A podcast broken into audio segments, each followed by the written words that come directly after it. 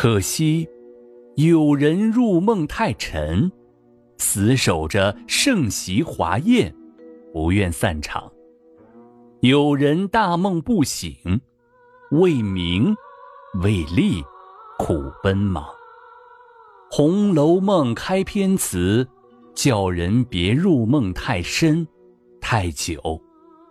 死守着盛席华宴的人，到梦醒之时，就该失落了。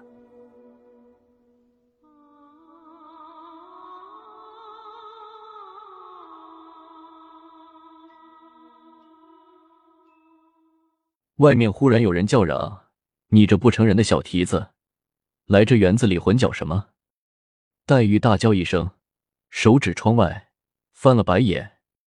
这事若是别人，谁也不会去识骂。哎，黛玉却疑心是故意骂自己的，不知这婆子奉谁的指使来赶她走。探春忙出去，见一个老婆子拿着拐棍赶打一个黄毛小丫头，骂她不该偷偷跟进园子来。探春把她骂了一顿，赶了出去。回到屋里，见紫娟给黛玉揉着胸口，黛玉才渐渐缓过来。探春说明情况，劝黛玉不要多心，告辞出去，告诉老太太。路上，他劝湘云见了老太太，千万不要大惊小怪。紫娟守着黛玉，雪雁熬了燕窝粥，端了来。紫娟扶起黛玉，喂她喝粥，她只喝两三口，就不喝了。袭人走来，在外面叫紫娟，雪雁忙迎出来。把袭人让进屋，说了黛玉的病情。袭人说：“宝玉听说黛玉病了，让他来看看。”黛玉睡下，紫娟出来，袭人告诉二人：“宝玉昨晚睡时还好好的，半夜里直叫心疼，说是心被刀子割去了，直闹到天亮，把他吓坏了。”黛玉又咳嗽起来，紫娟忙进去。黛玉问：“谁来了？”袭人走进来，黛玉问：“你说谁心痛？”袭人忙掩饰：“宝二爷夜里掩住了。”黛玉问：“他还说什么？”袭人说：“没说什么。”黛玉让袭人转告宝玉，别为他担心，影响功课，惹老爷生气。袭人安慰黛玉几句，告辞出来，回去告诉宝玉，黛玉没什么大病，他才放心。贾母命人请来王太医，先瞧了宝玉，说没什么大病，着了风邪，疏散一下就好了。又有贾琏陪着来到潇湘馆，给黛玉诊了脉。到了外间，他才说是因平时郁结所致。接着他说出症状，紫娟连连点头。他说不知者以为是多疑所致，其实是肝阴亏损，心气衰耗造成的。接着，他提笔写了脉象，开了药方。周瑞家的来找凤姐儿，先说了黛玉病得多可怜，又说紫娟要预支几个月的钱给黛玉零花。凤姐儿不敢开这个先例，拿出私房银子给周瑞家的，哀叹荣府入的少，出的多。有人甚至说他把银子倒腾到娘家去了。周瑞家的说。外面传说贾府有几库金几库银，出了个娘娘，皇上把半个国库送给老国丈，家里像个水晶宫，连石狮子都是玉石的，还有一对金麒麟，还流传着一首歌儿：宁国府、荣国府，金银财宝如粪土，吃不穷，穿不穷。算来算去，他连忙打住话头，咽下一长空三字。凤姐儿也知不是好话，叹道：“人怕出名，猪怕肥，有个虚名儿，终究还不知怎样呢。”宝玉还没好，又封传宫里病了一个娘娘。贾府生怕是元春，接连派人打探。到了晌午，来个太监，说是娘娘欠安，皇上让四位女亲人进宫探望，男亲人在门外问安。次日黎明。贾母带了邢王二夫人和凤姐儿坐轿前往，男人自文自备、稻草自备，各坐车骑马前往。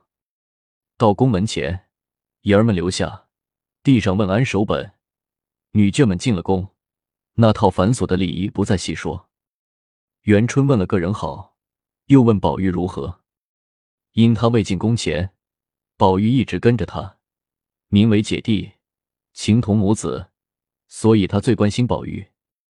贾母就说宝玉已能做文章了。元春流着泪说：“父母兄弟，反不如小户人家能经常亲近。”又说几句：“外公设宴，款待女眷。”几天后，元春病愈，何府欢喜。贾母想起元春关心宝玉，让贾政操心给他说个媳妇，不论贫富，只要女孩子长得好、性子好就行。贾政嫌宝玉不正干，怕误了人家女孩子。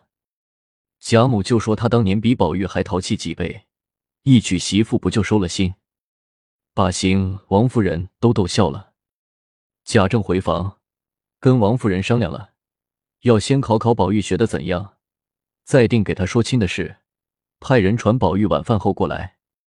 宝玉头上如同打个炸雷，泡了晚饭，匆匆吃了，赶到贾政的书房。贾政问他功课怎样，他说已做了三篇文章。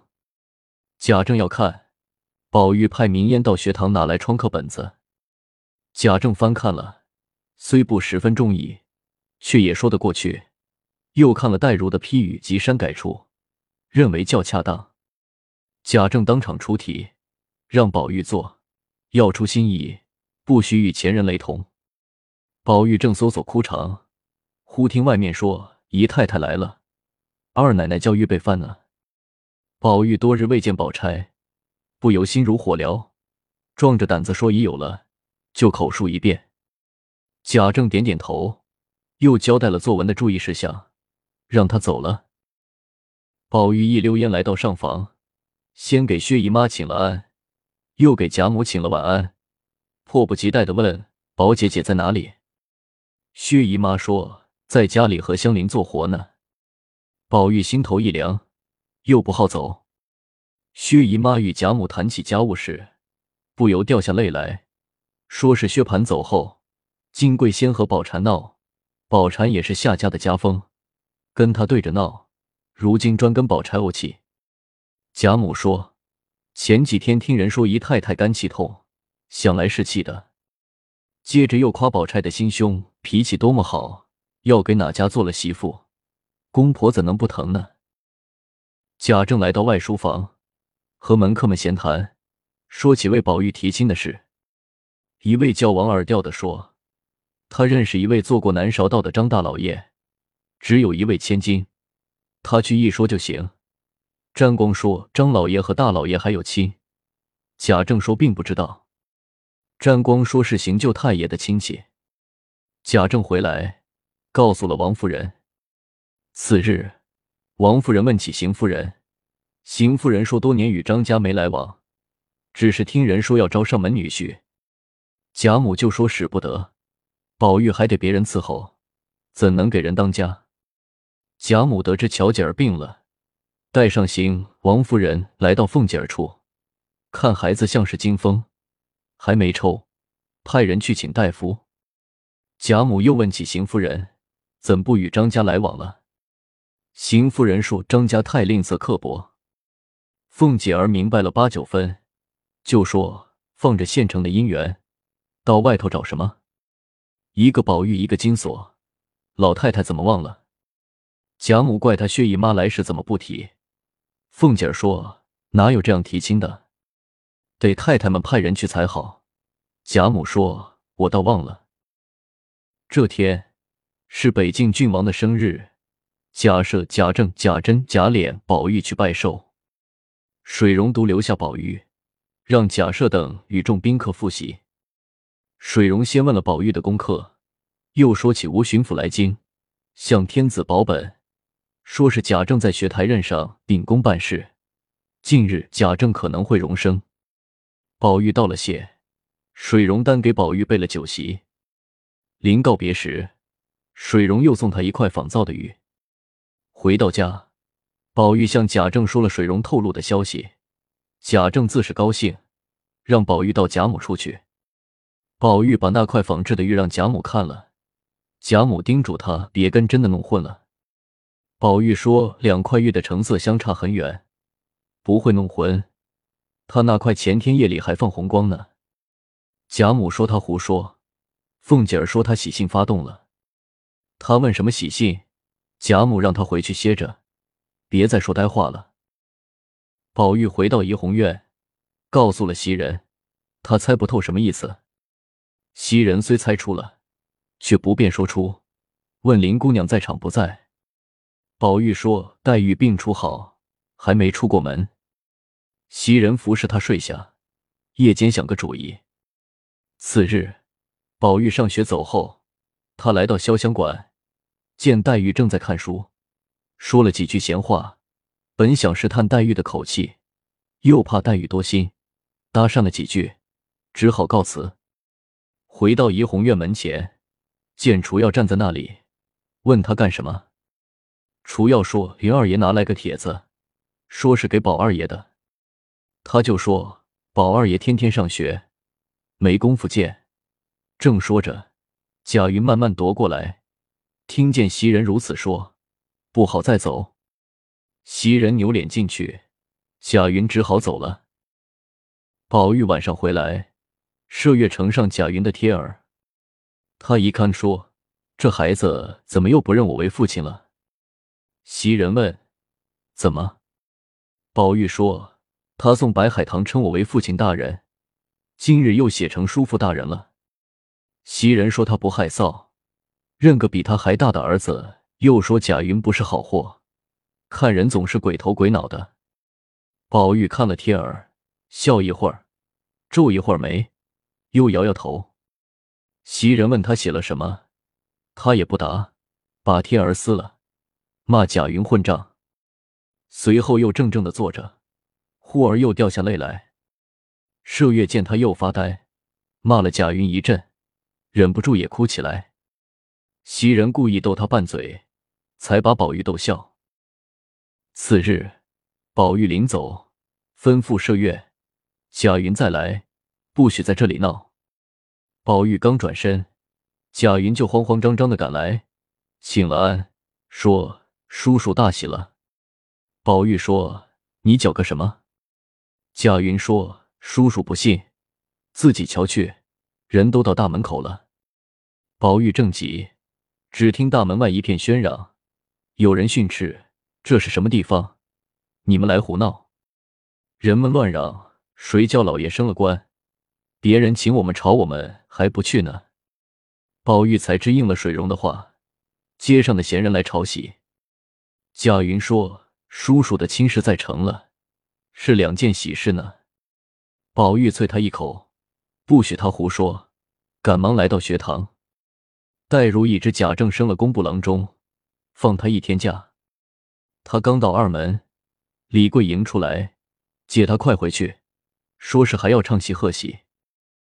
宝玉进了上房，除了差行没到，众姐妹都来了。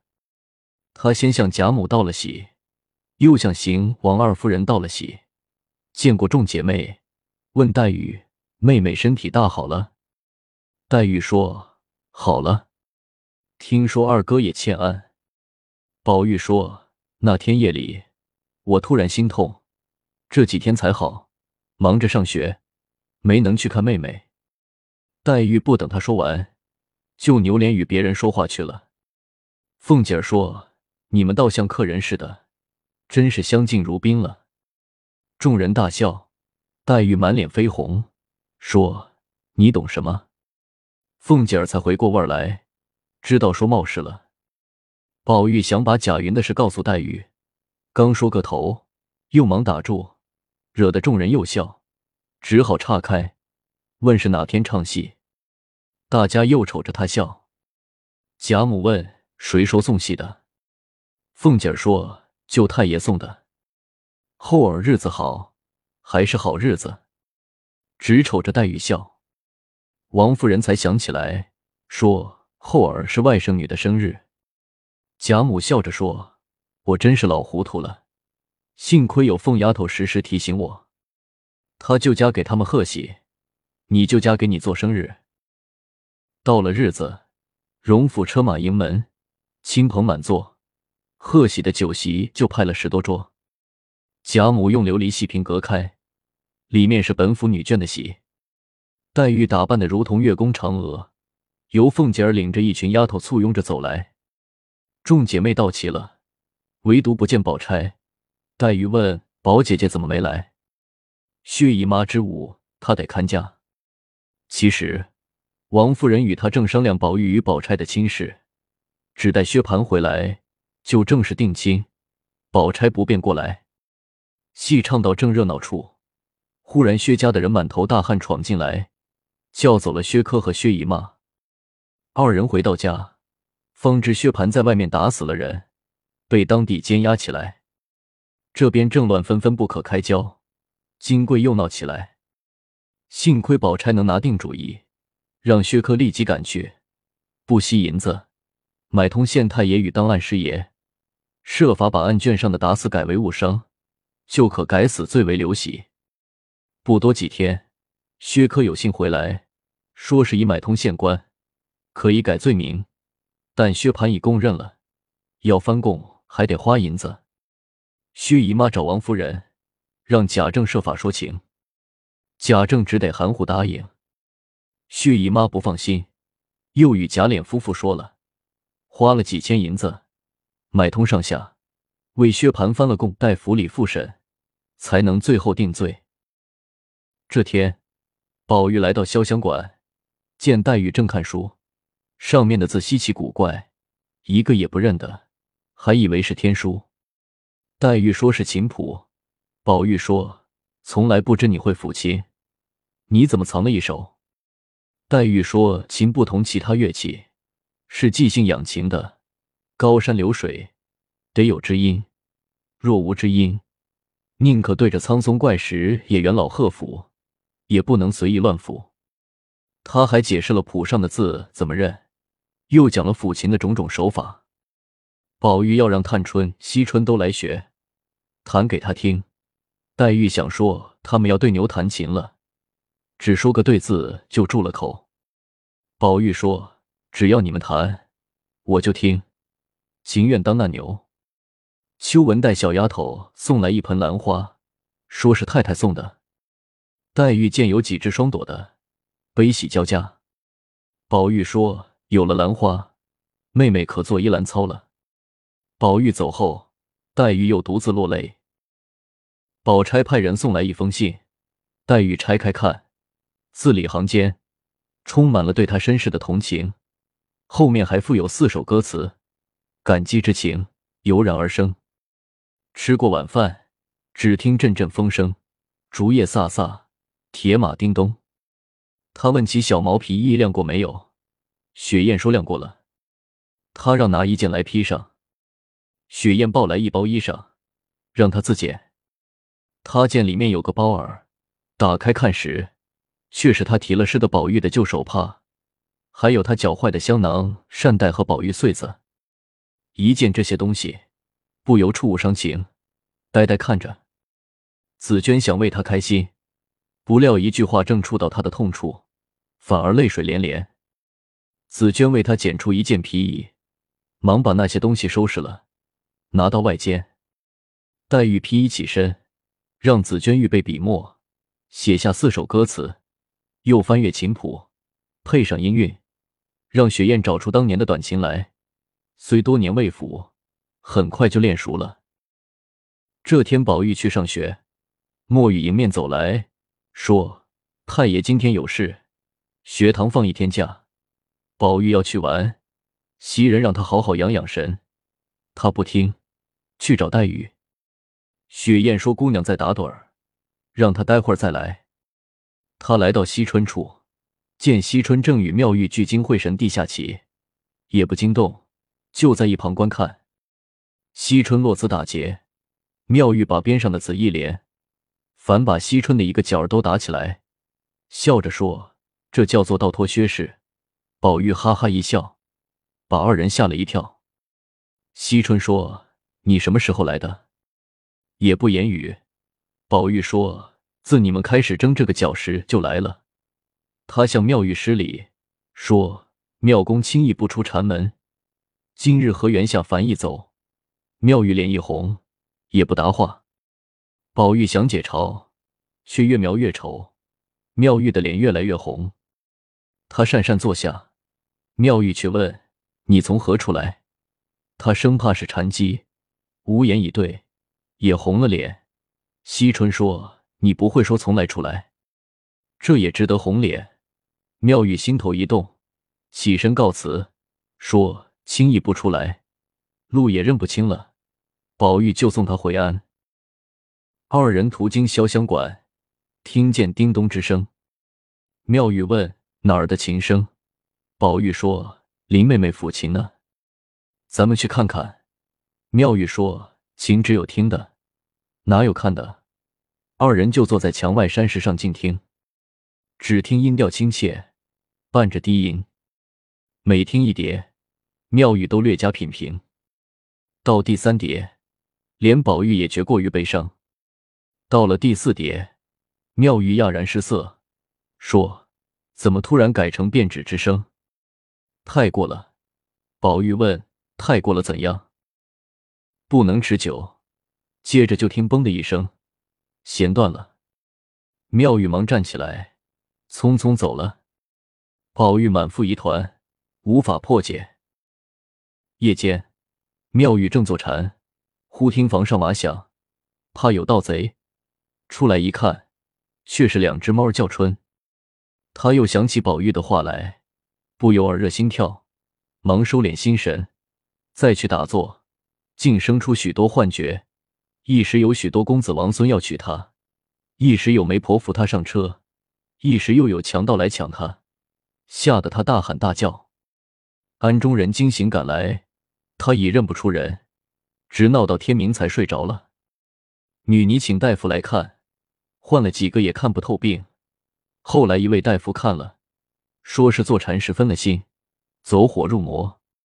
妙玉吃了几剂降服心火的药，渐渐好了。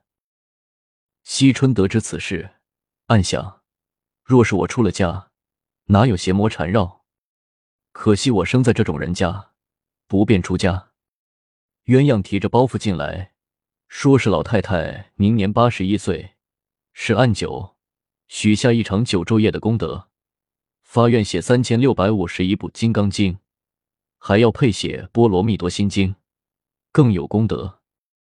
除了二奶奶忙，又识字不多，别人都分写。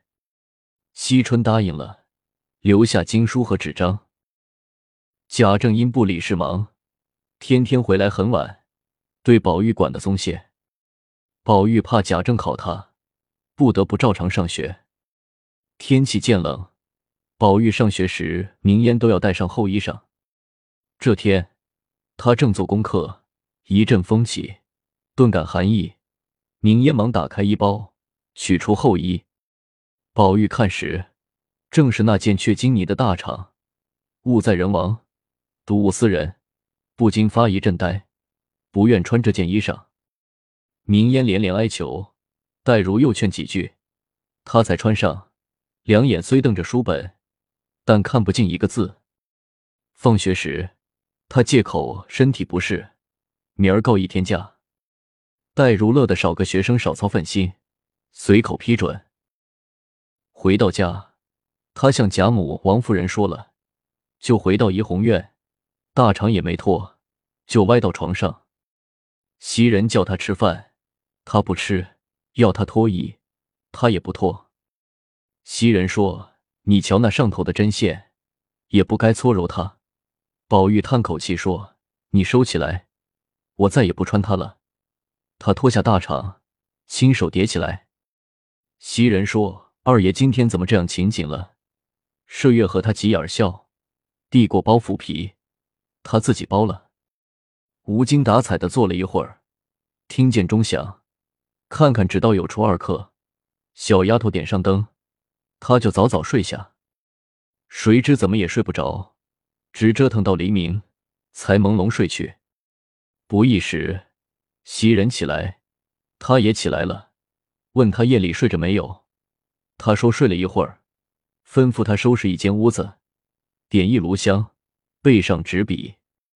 袭人说：“只以前晴雯住的屋子干净，就是冷些。宝玉让挪过一个火盆就行了。”宝玉吃了早饭，那房已收拾停当。他走进去，点上一炷香，摆上些果品，让丫头们都出去。他祝祷几句，写下一首词，寄托对晴雯的怀念，焚化了，静立着，直到一炷香点尽，才开门出来，说是到外面散散心，直奔潇湘馆。紫娟把他迎进屋，黛玉正抄佛经。待他放下笔，宝玉问：“妹妹这两天弹琴了吗？”黛玉说：“这几天忙着抄经，没顾上弹。”宝玉说：“不弹也罢，琴虽是清高东西，弹琴太费心。妹妹身体单弱，不操这心也好。”黛玉抿着嘴笑。宝玉问：“近日作诗了没有？”黛玉说：“没做。”宝玉说：“还瞒我，你把诗搁进琴里。”分外响亮。黛玉问：“你怎么听到了？”宝玉说：“我从四妹妹处出来，听到的。可惜我不知音。”黛玉说：“古来知音有几人？”宝玉顿觉冒失，心里的话再也说不出一句。坐一会儿，讪讪的告辞了。黛玉却纳闷：宝玉进来说话怎么半吞半吐，忽冷忽热，猜不透怎么回事。紫娟服侍黛玉歇下，走出来，见雪雁在发呆，一问，却是她听说宝玉跟一位知府的千金定了亲。紫娟吓了一跳。雪雁又说：“大家都知道了，只咱们不知道，还听说是一个下棋的清客王大爷的媒人。”忽听莺歌叫：“姑娘来了，快倒茶。”紫娟忙进屋，见黛玉喘吁吁的坐在椅子上。紫娟搭讪着问他喝茶不喝，他往炕上一歪，叫放下帐子来。二人已猜知他偷听了方才的话，也无法劝他。黛玉果真听了个八八九九，前思后想，竟应了上次的梦，千仇万恨涌上心头，决心自己糟蹋自己，干干净净的死去。打定主意，他也不盖被，合眼装睡，送来晚饭。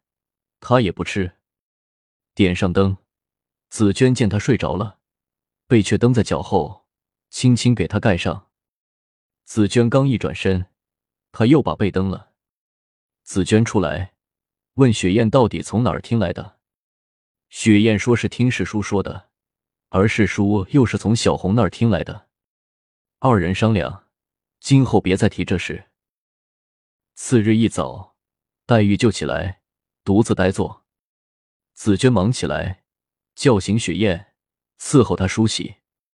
她对着镜子，两行泪直流下来。梳洗了，泪一直不干。她让点上藏香，要抄经。二人劝她别太劳神。她说：“我也不是为抄经，只是写写字解闷儿。以后你们见了我的字，就如同见了我一样。”说着，泪如泉涌。紫娟不能再劝，忍不住也流下泪来。从此后，黛玉茶饭无心，日渐衰弱。宝玉来看她，二人虽都有满腔心思，却因年纪已大，反不如幼时可以直言不讳，只能说些场面话，真是轻疾反疏了。贾母虽疼黛玉，请医抓药，怎能医得了她的心病？紫娟虽知病源。却又不敢说出。半月之后，黛玉连粥都不吃了。到后来，她索性药也不吃，也不让人来看她，只是等死。故事未完，精彩待续。